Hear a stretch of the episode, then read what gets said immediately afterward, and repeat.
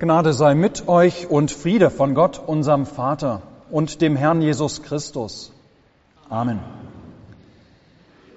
Gottes Wort für die heutige Predigt ist das Evangelium, wie wir es eben gehört haben, aufgeschrieben durch St. Matthäus im 25. Kapitel. Wir beten. Herr, tue meine Lippen auf, dass mein Mund deinen Ruhm verkündige. Herr, tue unsere Herzen auf, dass wir deine Hilfe erkennen und erfahren und dich darüber preisen. Amen. Liebe Gemeinde, von dannen er kommen wird, zu richten die Lebendigen und die Toten. So haben wir es gerade eben nach dem Evangelium bekannt und so bekennen wir Sonntag für Sonntag. Diese wunderbare Hoffnung, die wir Christen haben, dass unser Herr und Heiland, dass Jesus Christus mit seiner Himmelfahrt nicht für immer verschwunden ist, sondern dass er zurückkommt. Ja, dass er sichtbar wieder erscheinen wird. Vielleicht kommt er nächstes Jahr, vielleicht erst in ein paar hundert Jahren oder gar erst ein paar tausend Jahren, vielleicht auch noch vor Ende dieser Predigt. Wir wissen es ganz einfach nicht, aber aber wir leben als Christen in der freudigen Gewissheit, dass unser Herr auf jeden Fall wiederkommt. Und wir rechnen damit, dass es jederzeit soweit sein könnte. Wir glauben die Wiederkunft Christi am jüngsten Tag wie alles, was wir in der Kirche glauben, lehren und bekennen, deshalb, weil unser Herr es in seinem Wort verheißen hat. Eine der Stellen nun, wo Jesus davon spricht, dass er wiederkommt, ist unsere Evangeliumslesung aus Matthäus 25. Da heißt es, wenn aber der Menschensohn kommen wird in seiner Herrlichkeit und alle Engel mit ihm, dann wird er sitzen auf dem Thron seiner Herrlichkeit. Jesus erinnert also, wenn er wiederkommt, dann kommt er in Herrlichkeit. Nicht also in Niedrigkeit, wie das erste Mal, als er gekommen ist und geboren wurde als kleines Kind in einer Krippe. Nein, diesmal kommt er in seiner ganzen Glorie als der ewige Sohn des Vaters, des lebendigen Gottes. Ist seine Gottheit eben nicht mehr verhüllt in Niedrigkeit und Menschlichkeit. Er kommt als der ewige Sohn des Vaters des lebendigen Gottes, als der König aller Könige, sitzend auf seinem Thron. Um was zu tun? Um als erstes Gericht zu halten über alle Menschen. Um als erstes Gericht zu halten über alle Menschen, die jemals gelebt haben. Ja, Jesus selbst schildert, wie es sein wird. Alle Völker, werden vor ihm versammelt werden. Und er wird sie voneinander scheiden, wie ein Hirt die Schafe von den Böcken scheidet, und wird die Schafe zu seiner Rechten stellen und die Böcke zu seiner Linken. Liebe Gemeinde, diese Aufteilung von allen Menschen in Schafe oder Böcke nach dieser Zeit ist das jüngste Gericht, ist das sogenannte letzte Gericht, ja, das ist dieses eine, das große, das ein für alle Male, für immer und ewig gültige Gericht Gottes über die Menschen nach dieser unserer Zeit. Und das heißt ganz einfach, wir alle, wir alle werden einst in diesem Gericht stehen und uns vor diesem Gericht verantworten müssen. Ja, wir alle, die wir heute hier sitzen und auch die wir heute hier nicht sitzen, die vielleicht noch in ihren Betten liegen oder was weiß ich am Frühstückstisch sitzen oder mit ihren Laufschuhen unterwegs sind, ja alle werden wir in dieser Szene vorkommen, von der Jesus in diesem heutigen Wort berichtet. An diesem Tag, wo Jesus scheiden wird, die Böcke von den Schafen, ja, da werden wir alle dabei sein, wenn die Völker vor Gottes Thron versammelt sein werden.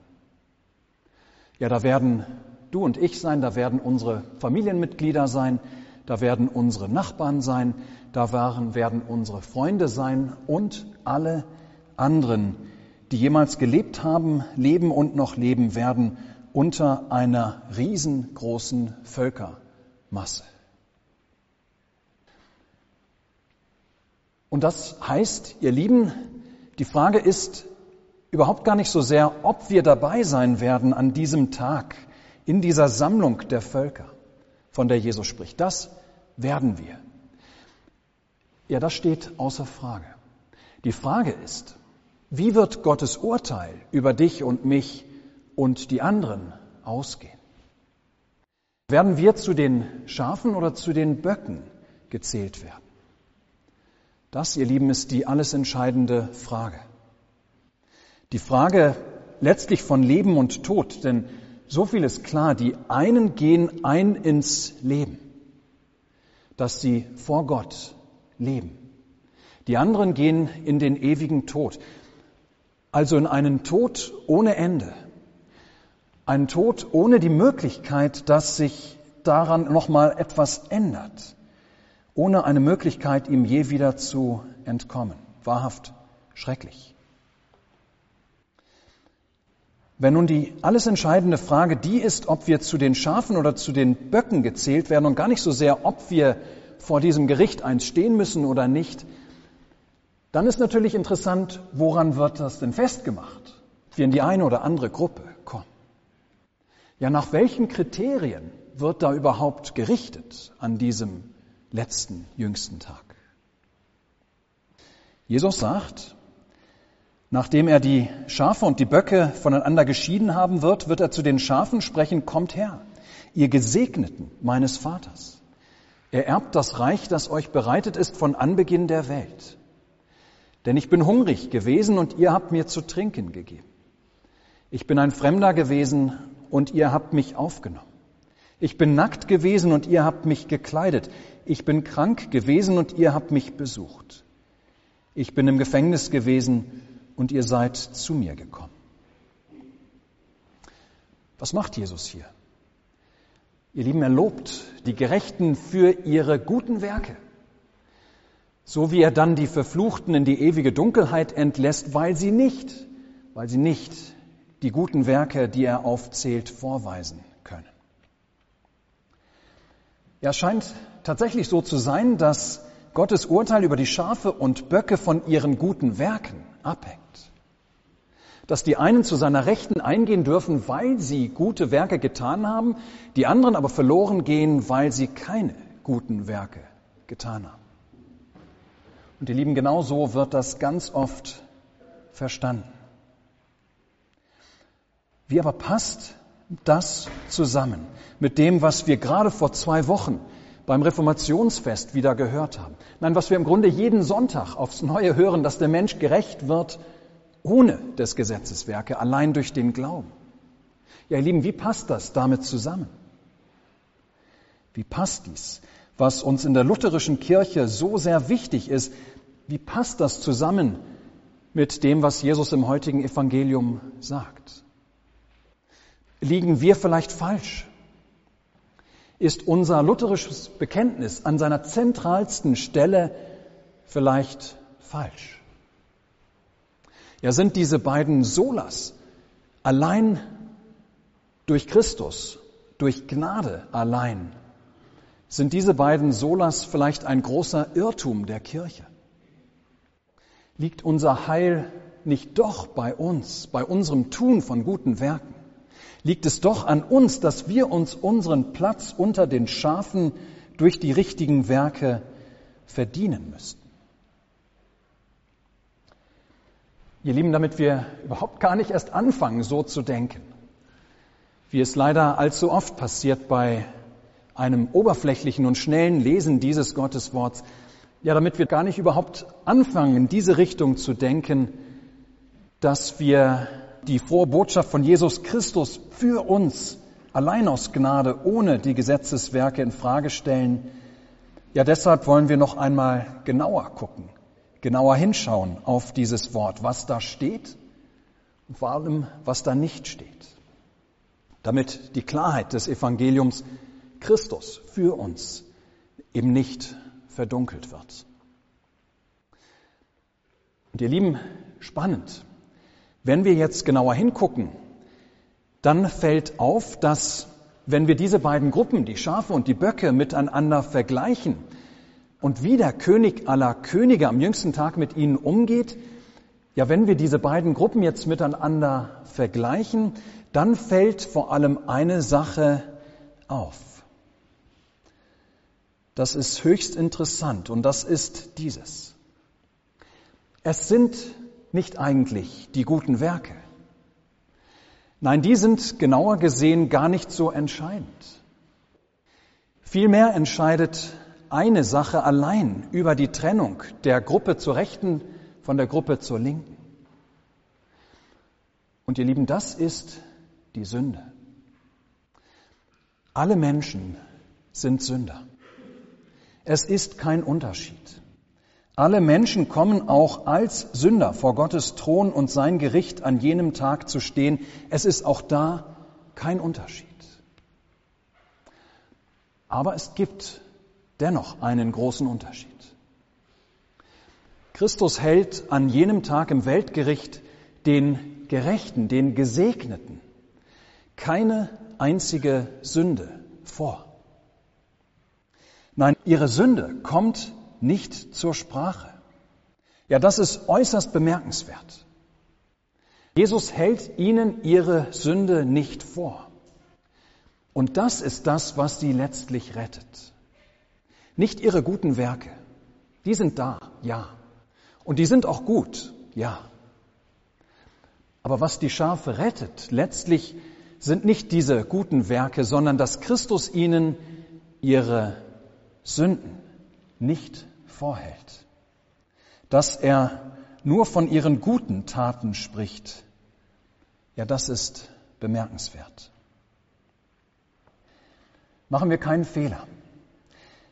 Jesus Christus könnte, wenn er wollte, auch dieser Gruppe zu seiner Rechten, auch zu den Schafen, er könnte auch ihnen ihre Sünden vorhalten. Denn die guten Taten, die er aufzählt, die da aufgezählt werden, die sind nichts im Vergleich zu den Malen, wo auch die Schafe nicht ehrenhaft gehandelt haben, wo auch sie den Hungrigen nicht zu essen gegeben haben und dem Durstigen zu trinken, wo sie den Fremden eben doch nicht aufgenommen haben und den Nackten nicht gekleidet haben, den Kranken nicht besucht und dem Gefangenen auch nicht im Gefängnis aufgesucht. Dann machen wir uns nichts vor. Unzählige Menschen, Hungrige, durstige, Fremde, Nackte, Kranke, Gefangene. Ja, unzählige Menschen werden einst im letzten Gericht als Ankläger und als Zeugen gegen uns auftreten. Das sind Menschen, an denen wir im Leben vorbeigegangen sind. Willentlich oder unbewusst, jedenfalls ohne zu helfen. Es sind die Menschen, deren vieles Leid im Leben wir übersehen haben. Willentlich oder unbewusst, jedenfalls haben wir es übersehen. Es sind die Menschen, die wir im Leben abgeschrieben haben, aus was für Gründen auch immer, und uns nicht weiter um sie gekümmert haben. Ja, unzählige Menschen werden einst in diesem jüngsten Gericht als Ankläger und Zeugen gegen uns auftreten. Die, deren Nächsten wir waren, ohne ihnen ein Nächster zu sein. Die, die auf uns gehofft haben, aber die wir enttäuscht haben. Die, die durch uns, durch unser Reden und Tun Wunden bekommen haben, verletzt wurden. Die vielleicht auch nie wieder heilen, diese Wunden. Oder die durch uns in die Irre geleitet wurden. Die, die aufgegeben haben, weil sie von uns keinen Beistand erfahren haben. Menschen, Verwandte vielleicht oder auch Gemeindeglieder, Brüder und Schwestern im Glauben, die vielleicht zu essen und zu trinken genug hatten, deren Hunger und Durst nach Liebe wir aber unbeachtet gelassen haben. Menschen, die vielleicht nicht in irgendeinem Gefängnis aus Backsteinen gesessen haben, aber die durch unseren Machtmissbrauch in sich selbst oder ihren Ängsten oder Süchten gefangen wurden oder gefangen blieben. Nein, ihr Lieben, die Schafe des jüngsten Gerichts, das sind keine Unschuldslämmer. Ganz im Gegenteil, sie sind Sünder. Wie alle Menschen Sünder sind. Was sie dennoch rettet, was sie trotzdem rettet, was sie trotz ihres Sünderseins leben lässt, ist, dass Christus ihnen ihre Sünden nicht anrechnet. Vielmehr gilt diese wunderbare Verheißung. Da wird der König sagen zu denen zu seiner Rechten, kommt her, ihr Gesegneten des Herrn, ihr Gesegneten meines Vaters. Er erbt das Reich, das euch bereitet ist von Anbeginn der Welt. Mit anderen Worten, ihr Lieben, diese Schafe, die zu seiner Rechten eingehen, das sind die Gläubigen, die Heiligen, die gesegneten Kinder des himmlischen Vaters. Auch sie sind Sünder, wie die Böcke zur Linken, doch ihre Sünden sind aufgehoben und zugedeckt durch das Blut des Lammes. Ja, die Schafe, das sind die, die reingewaschen sind von ihren Sünden durch das Blut Christi, deren Sünden nun nicht mehr gegen sie zählen und die jetzt aufgrund dessen, was Christus für sie getan hat, die jetzt ihr Erbe in, in Empfang nehmen, das ihnen geschenkt wird von Gott. Ja, die hineinkommen in den Himmel, in das ewige Königreich Gottes, hinein in das ewige Leben und den keine Krankheit und kein Tod, keine Tränen mehr kennenden neuen Himmel und neue Erde. Und ihr Lieben, das ist tatsächlich nicht ihre guten Werke sind, die ihnen den Himmel aufschließen, das zeigt, dass die Gerechten völlig überrascht sind von den Dingen, die da aufgezählt werden, die sie getan haben. Ja, sie antworten völlig überrascht, als sie den Urteilsspruch Gottes hören, Herr, wann haben wir dich hungrig gesehen und haben dir zu essen gegeben oder durstig und haben dir zu trinken gegeben? Wann haben wir dich als Fremden gesehen und haben dich aufgenommen oder nackt und haben dich gekleidet? Wann haben wir dich krank oder im Gefängnis gesehen und sind zu dir gekommen? Ja, so ist das mit den wirklich guten Werken. Sie geschehen ganz von selbst, bevor wir überhaupt über sie nachdenken. Jesus erinnert uns an anderer Stelle, ein guter Baum bringt gute Früchte. Und zwar von sich selbst. Weil der Baum gut ist, sind auch seine Früchte gut. Übertragen auf den Glauben heißt das, der rettende Glaube an Jesus Christus, also der Mensch, der sich allein an Jesus Christus hält zur Vergebung der Sünden, als einzige Hoffnung einst am, in diesem großen Gericht Gottes bestehen zu können, ja, dieser rettende Glaube bringt ganz von selbst gute Früchte, lässt ganz von selbst richtiges, Gutes geschehen. Und nämlich dort, wo ich mir keine Gedanken mehr um mein eigenes Heil machen muss, weil ich Christus habe, da erwächst Gutes von selbst. Da bin ich nämlich frei von mir selbst und bin frei, Gott und meine Nächsten zu lieben. Auf der anderen Seite sind die, die im jüngsten Gericht ein ganz anderes Urteil hören müssen. Die Böcke, denen der Weltenrichter das erschütternde Urteil verkündigen wird, geht weg von mir, ihr Verfluchten, in das ewige Feuer, das bereitet ist dem Teufel und seinen Engeln. Denn ich bin hungrig gewesen und ihr habt mir nicht zu essen gegeben. Ich bin durstig gewesen und ihr habt mir nicht zu trinken gegeben. Ich bin ein Fremder gewesen und ihr habt mich nicht aufgenommen.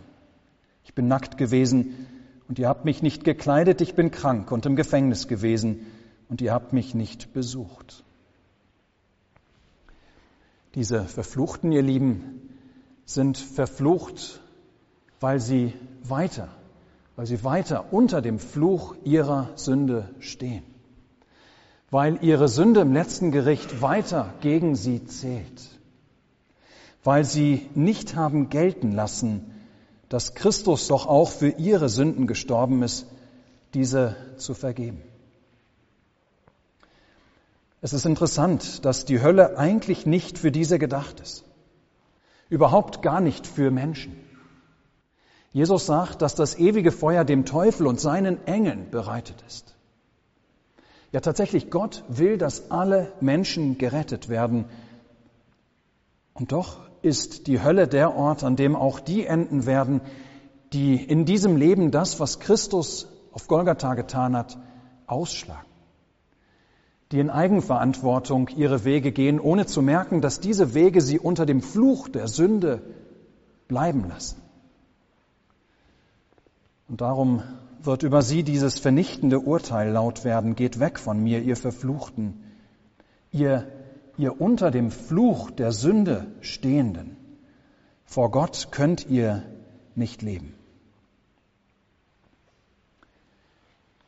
Liebe Gemeinde, wenn unser Herr Jesus Christus uns heute dieses Gleichnis vor Augen führt, dann nur aus einem Grund. Er will uns aus dem Schlaf aufwecken, aus dem Schlaf aller etwaigen falschen Sicherheiten. Dass wir nicht etwa unbeschwert durchs Leben gehen in der Meinung, dass irgendwie am Ende des Tages, irgendwie, wenn wir sterben, alles schon gut werden wird, einfach so gut wird. Nein, Jesus erinnert uns, einmal müssen wir uns vor Gott in seinem Gericht verantworten. Und von diesem Urteil des Gerichts Gottes wird abhängen, ob wir in das ewige Leben kommen oder ewig von Gott getrennt bleiben.